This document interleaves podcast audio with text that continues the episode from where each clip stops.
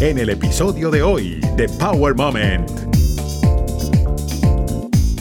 En un momento que yo iba a alquilar un apartamento, una persona asiática no me quiso alquilar porque dijo, ah, no, tú trabajas con muertos y tú tienes energía negativa.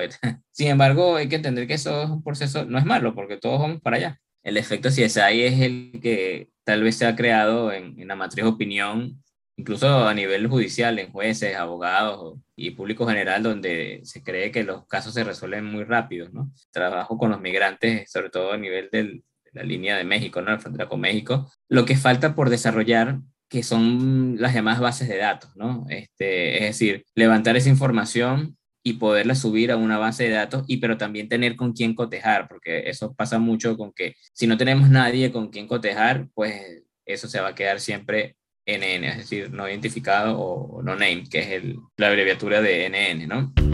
Estás escuchando Power Moment con Paula Lamas.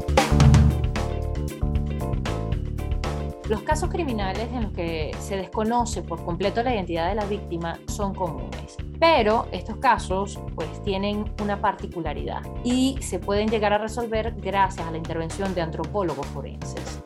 Un antropólogo forense con más de 15 años de experiencia nos habla de cómo deberíamos abordar la muerte, sobre el proceso de identificación de cadáveres y de personas vivas a nivel latinoamericano. Adán Hernández, además de ser antropólogo, es especialista en criminalística. Hoy por hoy es el coordinador del área de antropología forense del Instituto de Medicina Legal y Ciencias Forenses de la República de Panamá y corredactor de la Guía Latinoamericana para el Peritaje Antropológico Forense de Análisis Morfo comparativo de imágenes.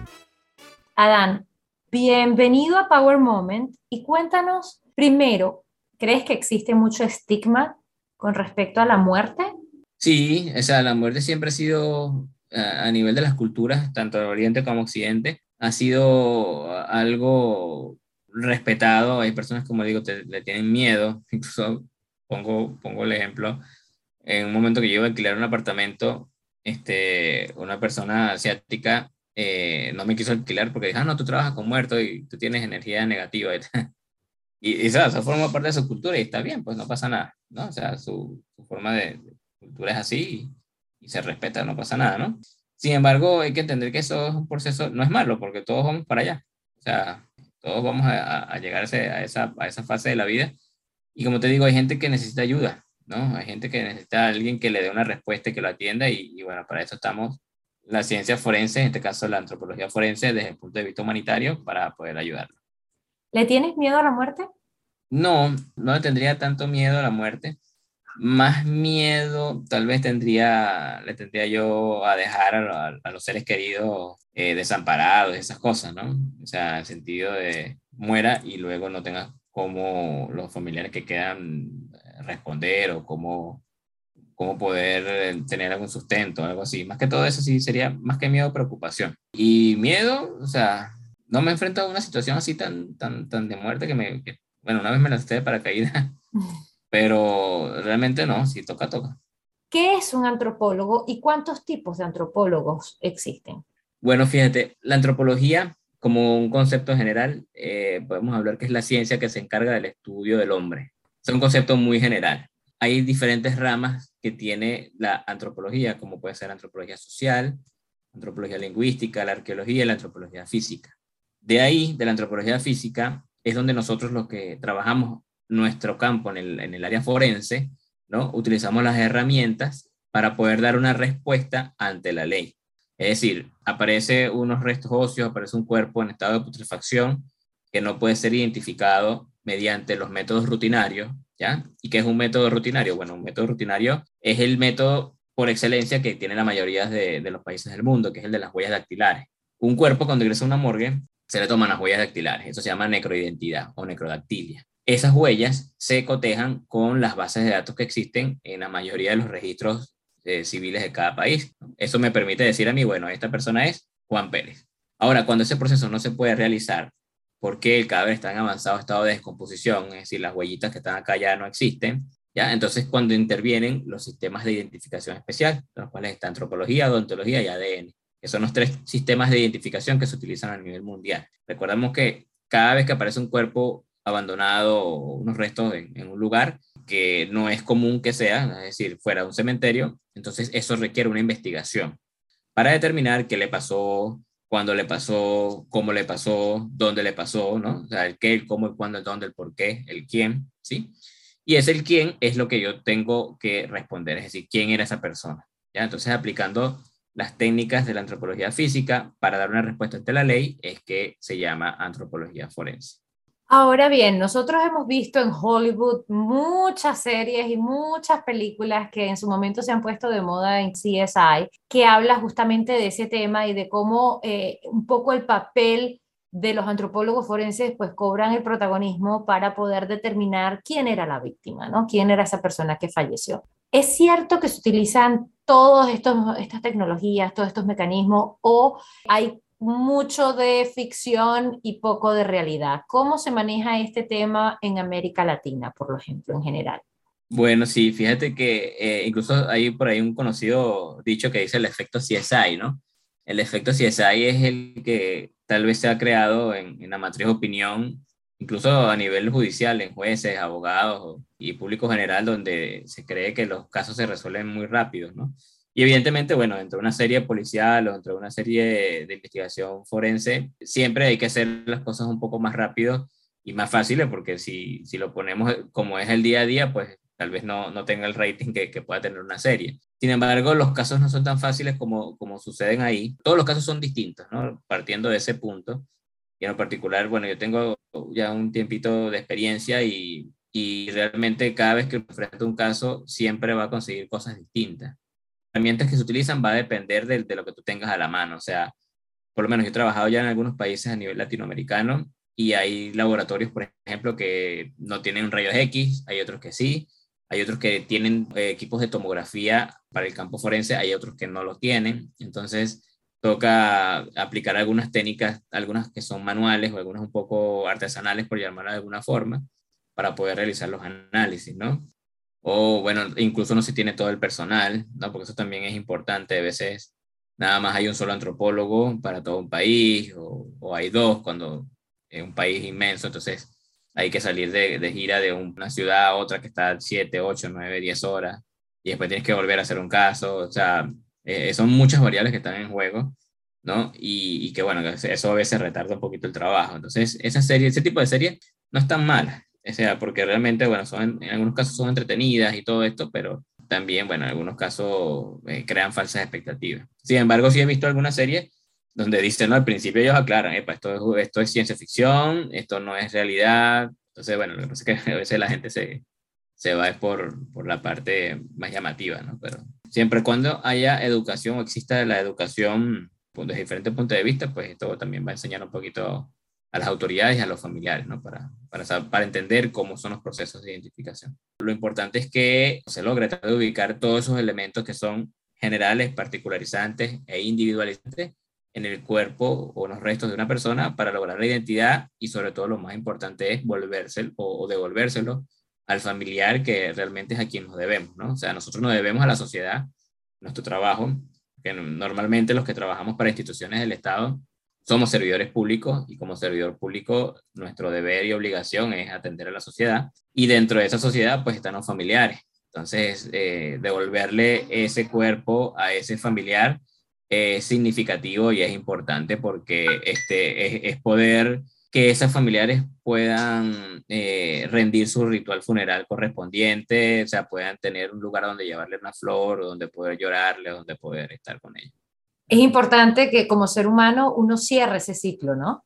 Sí, claro, o sea, desde el punto de vista psicológico, incluso pues eso está estudiado, y una persona que no cierre ese ciclo, un ciclo importante, y esto lo saben mejor los psicólogos, que es el, el, primero el trauma de la pérdida, ¿no? Y entonces queda, o sea, si tú no sabes dónde está tu familiar, quedas como en el aire, ¿no? O sea, como quedas como que, bueno, estará vivo o estará muerto, porque hasta que no, no, no sepas que este, estos son los restos o este es el cuerpo de tu familiar, está esa expectativa. Es una intranquilidad que perturba al familiar. Esa intranquilidad es saber de dónde está no está, si saber si va a llegar o no va a llegar, si saber si está bien, si tiene frío, si tiene calor, que bueno, tal vez el familiar que ha perdido a alguien en esas características siente, ¿no? Y hay gente que, que lleva 5, 10, 20, 30 años esperando con la esperanza de que pueda aparecer su familiar y bueno, en algunos casos se logra conseguir y en ese momento es donde ya la paz, de alguna forma eh, mental y la paz física también incluso puede llegar a, aparecer. ¿Cuántos casos crees tú que en América Latina, dependiendo de los países, me imagino que va variando, son así de complicados que hay que utilizar la, la antropología forense para identificarlos porque no se tiene conocimiento de la identidad?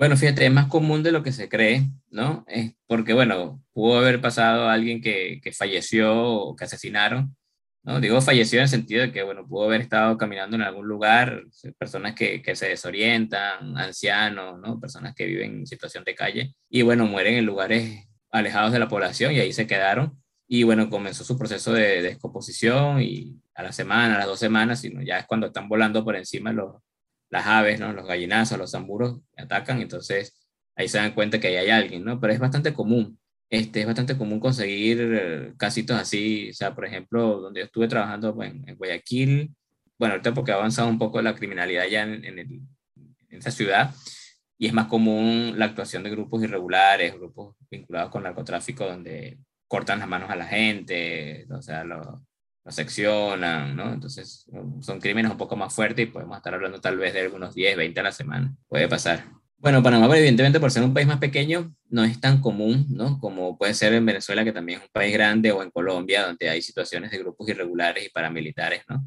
Este, donde el número es bastante considerable, ¿sí? Sobre todo también vinculado con personas desaparecidas. Pues en algunos casos se puede hablar de 100 al mes, se hacían cadáveres de trabajo al mes. Eh, nosotros tenemos un problema muy común y este tipo de situaciones la vemos más que todo es en la frontera con México, donde se consiguen los cuerpos y pues las morgues pueden pasar semanas, incluso meses, sin saber quién es esa persona y quiénes son los familiares de, de ese cadáver. ¿Crees que la ciencia está lo suficientemente avanzada como para poder identificar a esos cuerpos ahora con un poco más de rapidez? Bueno, sí, y justamente ahorita que, que estuve en la 74 convención, el Congreso de, de, la Academia Americana de Ciencia Forense, vi que hay muchos trabajos desarrollados en Estados Unidos sobre el trabajo con los migrantes, sobre todo a nivel del, de la línea de México, ¿no? la frontera con México. Lo que falta por desarrollar es algo que son las llamadas bases de datos, ¿no? Este, es decir, levantar esa información y poderla subir a una base de datos, y pero también tener con quién cotejar, porque eso pasa mucho con que si no tenemos nadie con quien cotejar, pues, eh, o sea, podemos tener un trabajo muy bien hecho de levantamiento post-mortem de información, pero si no hay algún familiar con quien nosotros podamos cotejar esa información, pues eso se va a quedar siempre NN, es decir, no identificado o no named, que es el, la abreviatura de NN, ¿no? Entonces, que sumar de los entes de las instituciones del Estado de, las instituciones de, de, desarrollo de investigaciones, también por parte de los familiares, porque muchas veces algunos familiares por miedo a represalias o por miedo a alguna situación migratoria o miedo a alguna situación con algún grupo irregular, no ponen la denuncia de familiar desaparecido. Entonces queda esa persona como desconocida, como NN, y nunca se va a poder identificar. Entonces, eh, eh, sí, o sea, es un poco complejo, es un tema que, requiere de mucho, de mucho entendimiento y de mucho desarrollo de cruce de información, porque como digo, mientras no tengamos esa información ante mortem o esa información pre-desaparición para cotejarla con información de los cadáveres no identificados o NN, pues no vamos a poder tener un resultado positivo, ¿no? Entonces, eh, sí faltaría esa, esa unión, ese engranaje grande que, que, se requiere para poder identificar la mayor cantidad de, de personas que, que mueren en, en, en, esas fronteras, ¿no? ¿Cuánto puede durar un proceso de identificación? Eres corredactor de la Guía Latinoamericana para el Peritaje Antropológico Forense de Análisis Morfo Comparativo de Imágenes. Esto, en palabras sencillas, ¿cómo se lo podemos explicar a la gente? Bueno, ese fue un trabajo que hicimos con unos colegas de Perú, de Ecuador, de Chile, de México incluso también estaba, este, y es una asociación que hicimos, ¿no? De antropólogos físicos forenses, que estamos a nivel latinoamericano, y que es para trabajar algo distinto a lo que son cadáveres, ¿no? Puede ser aplicado cadáveres, ojo, también, pero aquí está más orientada a hacer la identificación de personas vivas. O sea, ¿qué significa esto? Bueno, estas personas que son capturadas por cámaras de televisión o cámaras de seguridad cometiendo algún tipo de hecho delictivo, y que luego a las personas las capturan, ¿no? Después de unas cuantas horas o unos cuantos días o unos cuantos meses, y dice, bueno, usted que estaba en ese lugar donde asesinaron a esta persona, usted es la que aparece en ese video. Entonces la persona dice, no, yo no soy. Hay que demostrar, ¿no? por la mayoría de los sistemas eh, penales acusatorios, hay que demostrar con hechos científicos que la persona que está en el video la misma persona que está capturada.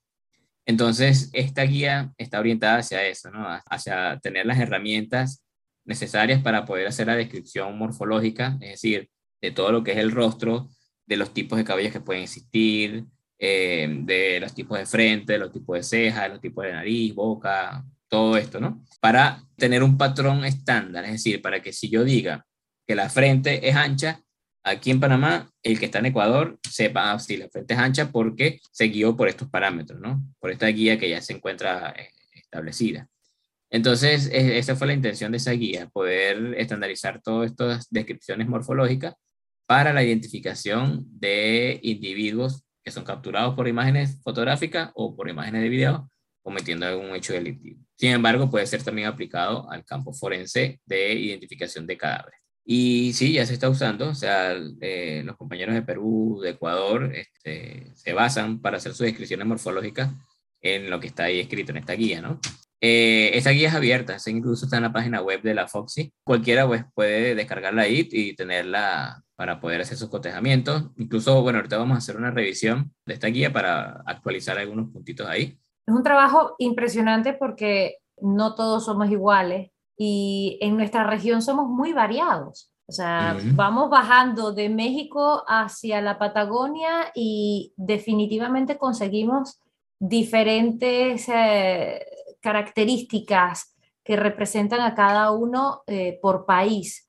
¿Cómo pueden de alguna manera generalizar o hacerlo universal? Buscamos es lo que sería la, individualización, ¿no? ¿Por qué? Porque, eh, por ejemplo, ahí existen elementos que son generales, ¿no? Como puede ser el sexo. Pueden haber muchas personas de sexo masculino, pueden haber muchas personas de sexo femenino, pueden haber muchos masculinos de 40 años o de 45 años, pueden haber muchos masculinos de 1,65 m, entonces, bueno, de ahí uno va sacando poco a poco todos los elementos que puede uno ir describiendo hasta que llegue a los elementos que, que te permiten ser a ti como eres tú.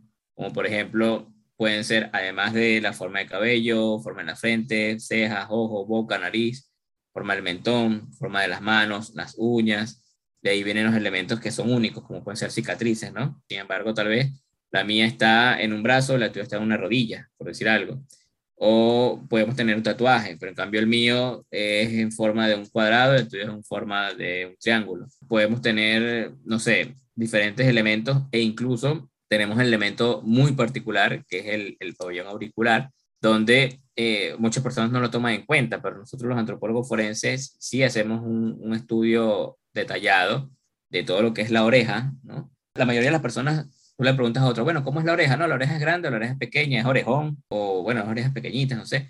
Pero si yo tengo una foto de la persona ante mortem o cometiendo un hecho delictivo, si vamos a trabajar con personas vivas, y tengo el pabellón auricular, pues entonces dentro del pabellón auricular hay 11 puntos que se pueden describir. O sea, no solamente si es grande o es pequeño si es orejón, sino que podemos describir, por ejemplo, el hélice superior, el hélice anterior, el hélice descendente, el lóbulo, el trago, el antitrago, el antihelix, o sea, cada uno de ellos tiene una morfología distinta. Entonces, esa recombinación de morfologías distintas hacen que la oreja sea única en cada, en cada individuo. ¿no? Incluso, bueno, hay una máxima de un autor o dentro de la biología, ¿no? que dice que la estabilidad es la excepción en la biología y la variabilidad es la regla. Es decir, que muy probablemente nosotros como seres biológicos nosotros nunca vamos a conseguir algo estable dentro del análisis que podamos hacer en una persona, es decir, algo constante, ah, todos somos iguales, no, sino que más bien eh, la variabilidad es lo, que, eh, es lo que uno siempre va a conseguir en un análisis antropológico, es decir, la cantidad de diferentes formas, tamaños, modelos, todo lo que podamos ver, y, y por eso es que el análisis antropológico es un análisis muy minucioso, es un análisis de detalle, de observación, que en base a eso, eh, pues es que uno toma elementos para poder determinar la identidad. Esto es fascinante y ahora que hablas de, sobre todo, personas vivas, de lo que es la parte criminal, me llama la atención porque siempre he sabido que de repente en esa parte criminal, no sé si actualmente se utilice, pero decían, si las personas, por ejemplo, tienen tatuajes porque tienden a tener inclinación criminal. En el área de antropología forense, ¿existe alguna característica de si la persona tenía el cráneo de esta forma, podía tener una tendencia, no sé, a hacerse daño o hacerle daño a otro? ¿O existe alguna característica física que nos pueda hablar de eso? No, bueno, eso realmente, esos fueron los estudios iniciales de la antropología. O sea, estamos hablando por allá en el año, los inicios de los años 1900, finales de 1800, ¿no? Donde se, creía que a través de las mediciones craneales se podía establecer que, bueno, dependiendo del, del, índice craneal o el, volumen craneal, una persona podía tener un poco más de conducta relacionada a la criminalidad, ¿no? Es lo que le llamaban teorías lombrosianas, ¿no? Es el Lombrosio que, que, que, tal vez hablaba un poquito de lo que sería la teoría del hombre criminal y estaría relacionado con la criminología. Sin embargo, con el pasar del tiempo, estas teorías cayeron en desuso, ¿no? Este, no, no, se podía vincular a una persona por alguna morfología craneal, ¿no? Este, fue, fue tal vez alguna generalidad que se hizo en su momento y en la actualidad no se, no se toman como válidas estas metodologías. Sin embargo, lo importante de estas metodologías fue, bueno, que se establecieron los puntos de mediciones, por ejemplo, ¿no? o sea, para saber, para poder establecer cuál es el ancho craneal, cuál es la, la, la longitud y todo esto. ¿Por qué decides irte por la parte de antropología? ¿Por qué decides estudiar criminalística, la ciencia forense? Bueno, primero porque más que todo con la parte de antropología está relacionado con una ciencia humanitaria, ¿no? Está relacionado con una ciencia social, la de poder atender o poder dar respuestas, ¿no? Nosotros damos respuestas a los familiares. Los que están, por ejemplo, en arqueología dan respuestas al pasado, ¿no? De, de quiénes estuvieron ahí, cómo estuvieron, cómo lo hicieron, todo esto. Entonces nosotros del campo forense este, damos respuesta a los familiares y, esa parte siempre me ha gustado, el, tratamiento humanitario o poder identificar el cuerpo de una persona y poder entregárselo a su familiar para que su familiar tenga ya su descanso espiritual, pues eh, es una satisfacción que llena muchísimo, ¿no? Más allá de, de, cualquier cosa, eh, esa satisfacción de poder entregarle a ese familiar es única y sobre todo de poder ayudar, pues como lo dije al principio, pues formamos, parte de los servidores públicos y el servidor público debe tener una vocación de, ayuda, ¿no? A pesar de que en algunos casos algunos servidores públicos mal utilizan ese nombre y, más bien lo usan como símbolo de poder, de despotismo, de, de, de, maltratar a la persona. Otros intentamos salvar el nombre del servidor público para ayudar a la persona. ¿Cuáles han sido los momentos poderosos que has tenido durante esta carrera? Ya sea un caso en específico. Bueno, siempre para mí todos los casos son importantes. Sin embargo, el caso, uno de los casos más importantes fueron los casos COVID que se trabajó en, en Guayaquil, la pandemia de COVID en el año 2020, ya que bueno, que eh, fallecieron muchísimas personas por este, este problema y que bueno, los familiares querían respuestas de dónde estaban sus los cuerpos de los familiares, ¿no? O sea, los cuerpos de esas personas que habían, habían fallecido. Fue significativo primero por el reto, ¿no? De poder eh, devolverle la identidad a esos cuerpos, el reto de, de estar enfrentándote a una enfermedad o, o, a un virus, mejor dicho, que no sabía cómo se comportaba, si, si, se podía uno contaminar o no se podía contaminar, este, o sea, vencer todos esos miedos para poder meterte en un contenedor lleno de 200 cadáveres para poder hacer los estudios antropológicos y sacarlos y poder analizarlos, eh, eh, fue bastante significativo. Sí, vencer ese miedo, esa emoción y, y, bueno, al final poder devolverle a la mayor cantidad de familiares sus cuerpos, que todavía algunos faltaron, ¿no? Porque no, no han aparecido todavía, es bastante significativo. Es complicado en una situación pandemia que no habíamos vivido, por supuesto, jamás eh, en nuestras vidas, por lo menos eh, esta generación, encontrarte en una situación donde tienes un refrigerador lleno de cadáveres de 200 personas en un momento. ¿Cómo enfrentas tú la situación muerte? Porque es tu profesión, pero no sé cómo has podido tomarlo de una manera que quizás te hayas despegado a, a, nivel personal para poder tratar con ella todos los días. Hay que partir por el hecho de que de, conocer y saber que la muerte es un proceso natural, donde todos vamos a ir para allá, a diferencia de, de, de las situaciones que te puedan pasar en la vida, ¿no? O sea, hay veces que puedes seleccionar lo que tú vas a hacer, ¿no? Sin embargo, la muerte nos va a tocar a todos y, algunos, y, y, y vamos a ser todos igualitos porque todos vamos a pasar por un proceso de descomposición y todo esto, ¿no? Bueno, con algunas excepciones, tú sabes. Esto es un proceso natural donde todos vamos a estar y donde hay gente que necesita ayuda, ¿no? O sea, no todo el mundo se, se mete a, a, trabajar con cadáveres, algunos porque no les gusta, otros no les gustan los olores, algunos les tienen miedo, otros su religión. Cuando tienes un cadáver enfrente... Primero, lo, sí lo trato con respeto, ¿no? En el sentido de que, bueno, es una persona que está ahí, que, que merece respeto y que evidentemente requiere, o sea, requiere su tratamiento. Incluso hay una oración por ahí para los cadáveres que son identificados. Bastante, o sea, no la tengo por ahí en la mano, bastante larga. Este, pero, o sea, esa oración dice algo así como que, bueno, esa persona que está ahí, esa, ese cadáver, en algún momento fue, el, o sea, surgió del, del, amor entre dos personas, ¿no? O sea, todos nacemos del amor entre, entre un hombre y una mujer. Y eso de esa manera concebimos y nacemos, ¿no? Entonces, eh, evidentemente pudo haber pasado por situaciones trágicas que, que, bueno, lo llevaron a estar en situación de calle tal vez, o bueno, tal vez andar en malos pasos y, y, y falleció por alguna acción violenta, o, sencillamente era una muy buena persona y el destino le, jugó una pasada y, y lamentablemente llegó a una morgue. Entonces, este, uno siempre tiene que tratar con respeto a los cadáveres, sea rico, pobre, blanco, azul, amarillo, de la religión que sea, del color que sea. Ya evidentemente ya pasó su etapa de vida, pero se le merece un respeto al, al, cuerpo y eso forma parte de la ética también del antropólogo. Y que bueno, no sabemos en qué momento puede aparecer un familiar, porque puede pasar que hoy esté NN o no identificado y así se mantenga por dos, tres, cuatro, cinco, hasta seis años. Y luego de los seis años que apareció el familiar este, lo mejor siempre es tener ahí una respuesta familiar, porque imagínate que yo diga, no, bueno, es que hace seis, hace seis años usted no vino y ese cuerpo se botó a la basura o, o se colocó en una fosa común y ahí usted tiene que resolver.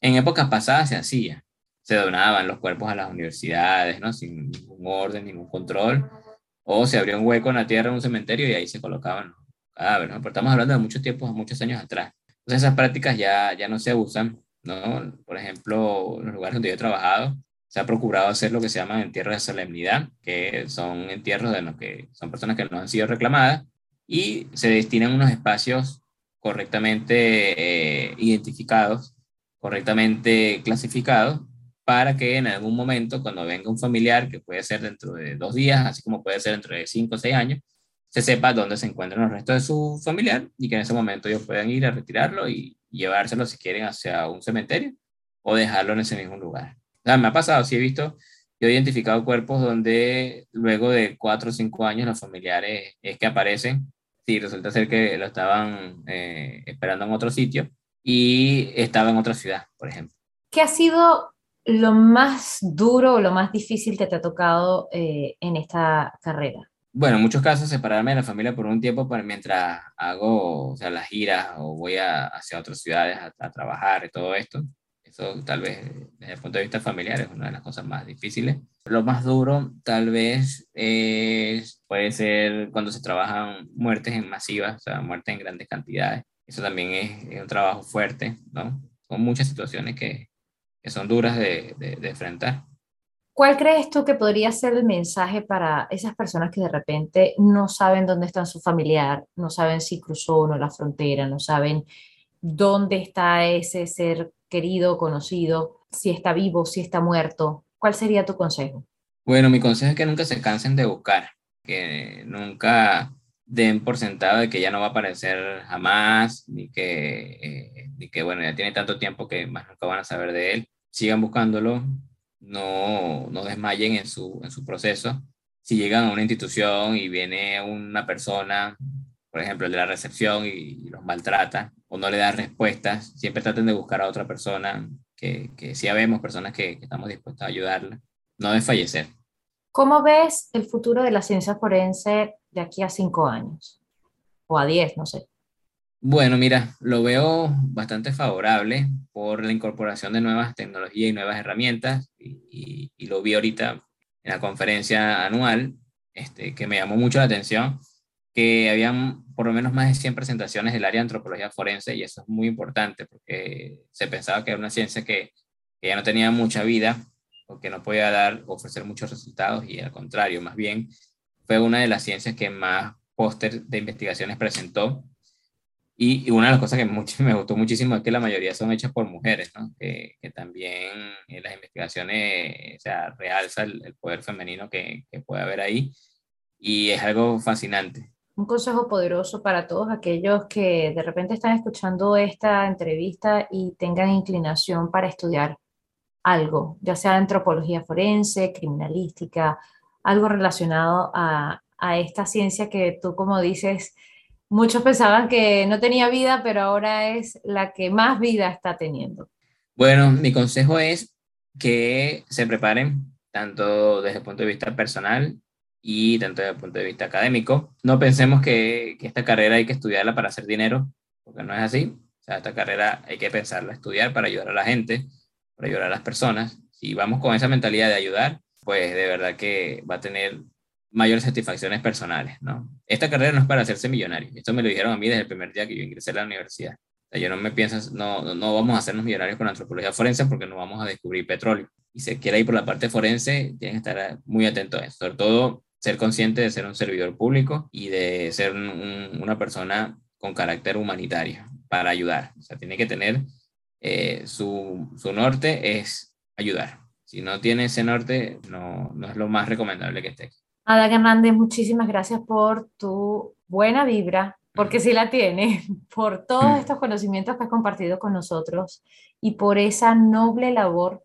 y ese trabajo tan duro que es para muchísimos, pero sobre todo por la calidad humana con la que tratas no solamente a los cuerpos que llegan a ti, sino también a los familiares, que es lo más importante que se trate con dignidad a todo el mundo. Muchísimas gracias por tu tiempo. No, pues gracias a ti también por, por la invitación y por poder darme la oportunidad de transmitir estas, estas vivencias que, que no es común. no es común tenerlo por ahí. Muchas veces decían, bueno, a veces uno va a una fiesta y bueno, tenemos ingenieros, abogados, arquitectos, ya, pero tal vez antropólogos forenses no, no es muy común conseguirlo por ahí. Entonces, bueno, nada, estamos a la orden y, bueno, siempre con la intención de poder ayudar y todo. Power Moment no se hace responsable por los comentarios emitidos por los invitados. Recuerda seguir a Power Moment en las redes sociales, arroba Power Lamas, en Twitter e Instagram y en Facebook, Power Moment with Paula Lamas.